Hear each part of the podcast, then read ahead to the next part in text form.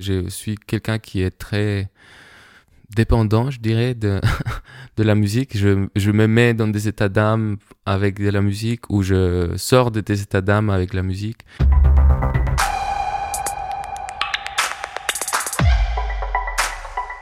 Bienvenue dans L'amour de l'art, le podcast de la galerie Perrotin. Ici, des artistes nous parlent d'autres artistes. Musique, littérature, cinéma, art visuel, théâtre. Il et elle nous partagent de manière très personnelle le regard sur ces œuvres qui les fascinent. Car l'art appartient à tout le monde, nous en sommes convaincus.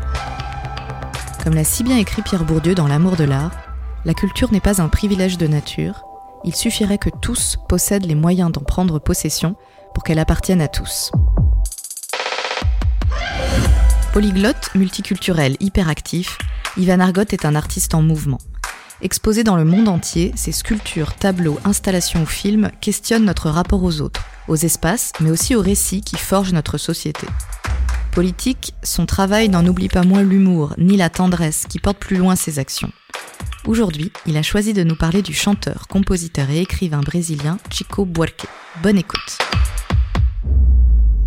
Je suis né et grandi en Colombie, à Bogota, dans différents quartiers. On était euh, une famille très musicale. Mes parents sont profs d'école primaire, très engagés dans les syndicats des profs. À cette époque-là aussi, ça passait beaucoup par la musique. C'était non seulement les actions en dehors de la maison, mais c'était aussi la musique qu'ils écoutaient à la maison tous les jours, ou bien quand il y avait des amis qui venaient faire des tertulias, qui c'est un peu de gens boire et parler. et en fait, on avait tous les jours de la musique qui était autour, beaucoup de la musique du Caraïbe, beaucoup de la musique euh, de Chili, de l'Argentine, du Brésil et évidemment colombienne. Je passais beaucoup de temps seul à la maison après l'école. Et je m'amusais beaucoup à mettre la musique que je voulais pour le coup. Du coup, j'avais mes préférés. J'étais à un moment très passionné du tango. Et quand j'étais genre 4 ans, 5 ans, hmm, et je me déguisais en gardelle. J'ai commencé à choisir d'autres. J'avais d'autres pour différents sujets, un peu sentimental ou bien il y avait d'autres qui me touchaient un peu plus. Même dans une sorte de fibre aussi politique euh, qui me touchait plus. Je pense que la musique était plus influente que l'art lui-même. L'art, c'est quelque chose que j'ai découvert après à l'université, à vrai dire. C'est à ce moment-là où j'ai visité pour la première fois des musées. Peut-être que j'ai visité avec l'école, mais c'était pas quelque chose de marquant. Mais par contre, la musique, elle était toujours là. J'ai eu un groupe, un pseudo-groupe de punk à un moment et c'était pas mal en lien aussi avec ce que j'ai fait après en arrivant à Paris avec les interventions dans l'espace public. On, montait dans les bus, mon ami jouait la guitare et je chantais euh, enfin du punk. Mais les paroles, c'était très drôle parce que les paroles, je les improvisais sur la route et souvent c'était lié au nom de magasins qui ont croisé. Donc euh, je, criais ça très fort. Et après, évidemment, c'était très gênant pour les gens qui étaient dans le bus. Du coup, euh, au lieu de me donner de l'argent, je leur donnais des pièces de monnaie pour vous remercier de nous écouter. À cette époque-là, j'étais universitaire, j'avais 19-20 ans, je n'avais pas ni la conscience ni la volonté euh, de faire une œuvre d'art ou bien d'être artiste.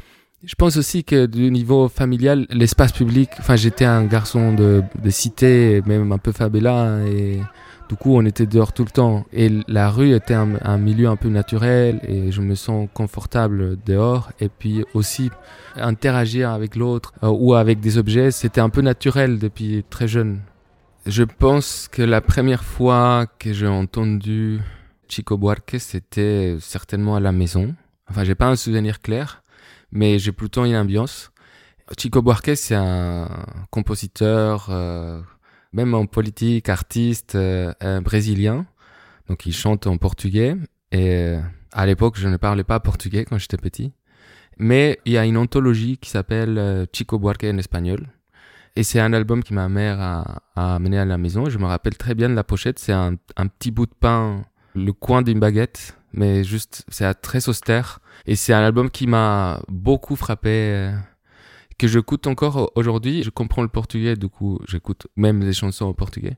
Mais il y a, il y avait quelque chose de, voilà, d'austère, de très intelligent dans les paroles, de hum, très sensible socialement, sans forcément être militant, ce qui était le cas d'autres choses qu'on écoutait à la maison, qui étaient genre commandante Che Guevara. C'était directement adressé. Mais euh, lui, il y avait quelque chose où il y avait un peu d'humour aussi, je pense.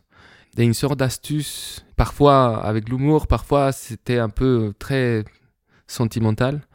Et j'avais trouvé ça d'une grande intelligence. Par exemple, euh, il y a une chanson qui s'appelle Construction. Et c'est une chanson où euh, il raconte une histoire trois fois. C'est toujours la même histoire. C'est l'histoire d'un ouvrier qui sort de chez lui et euh, qui va dans sa construction. Et puis, en fait, il a un accident tout en haut de, la tour qu'il est en train de bâtir. Et il tombe et il décède dans l'espace public d'ailleurs. Donc, mais il la raconte trois fois.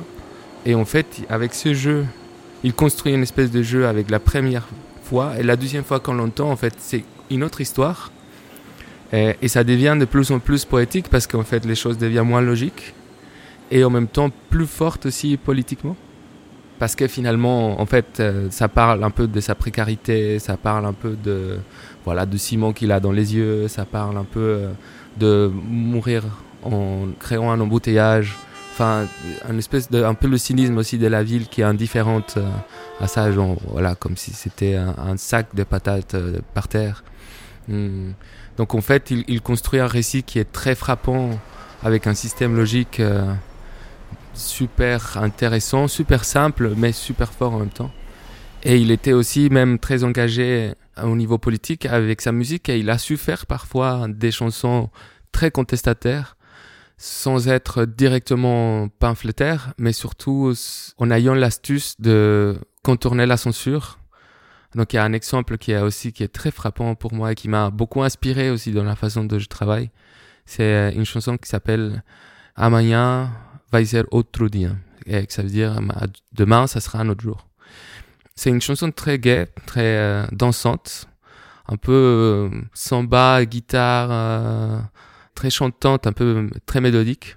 Ça semble être une chanson d'amour et c'était une chanson qu'il adressait au dictateur, à la dictature militaire.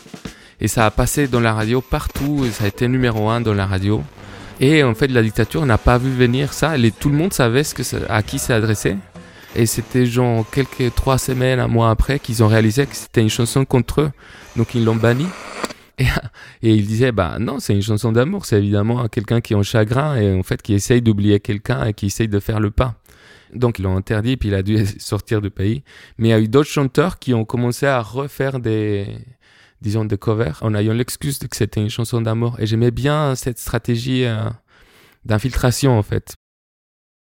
Je parle de sujets politiques, parfois durs, ou des sujets historiques, mais j'essaie de trouver des stratégies pour faire un lien avec les gens parfois à travers l'humour. Lui, il utilise beaucoup ça aussi, l'humour. Cette chanson est même très drôle. Mais en fait, je pense que la politique n'est pas un sujet triste, mais je pense que c'est quelque chose de plutôt gai, qui peut être très euh, amusant, euh, et aussi qui peut peut-être euh, élever l'esprit et non seulement être dans une espèce de combat de paroles et de raisons et arguments. Et j'aime bien construire mes projets euh, comme ça. Alors je m'amuse à créer des stratégies d'infiltration et bah, je cherche des moyens empathiques pour euh, proposer ces questions-là. Dans le sens où je viens pas donner une leçon en disant maintenant il faut penser à ça parce que c'est très important. Mais c'est plutôt une invitation. Je pense que c'est peut-être ça qui me plaît de Chico Buarque, c'est quelqu'un d'empathique qui fait appel à ça. Bah, la musique, elle fait beaucoup appel à ça. C'est une chose que j'admire de la musique, que je pense dans l'art, c'est très dur c'est de faire appel aux émotions aussi directement. Chico Buarque vit entre Paris et, le Brésil. Je n'ai jamais eu la chance de le connaître. Je pense que je, je m'évanouir si je le vois. Et euh, pour moi, c'est un peu un idole d'enfance, vraiment quelqu'un d'important, une espèce de... J'ai construit une sorte de mythologie euh, autour de lui, juste de part de sa musique, en fait. Si je devais euh, résumer la musique de Chico dans quelques mots.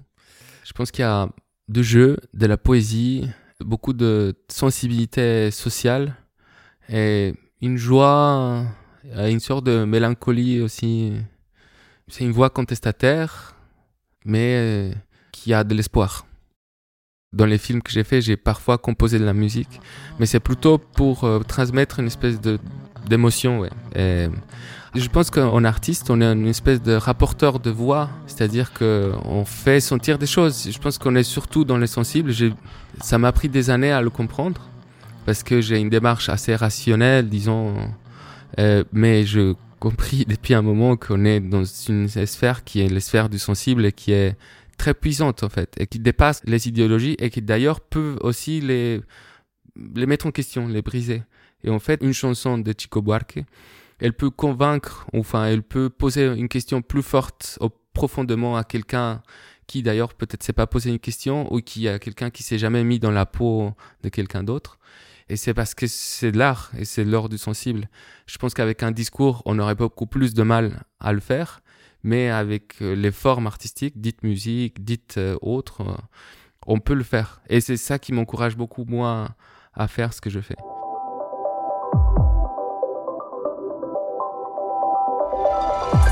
Nous espérons que vous avez apprécié cette discussion autour de Chico Buarque avec Ivan Argot.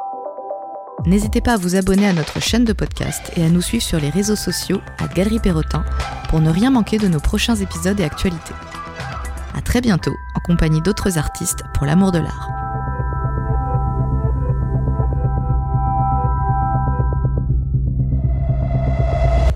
Allez écouter de la musique.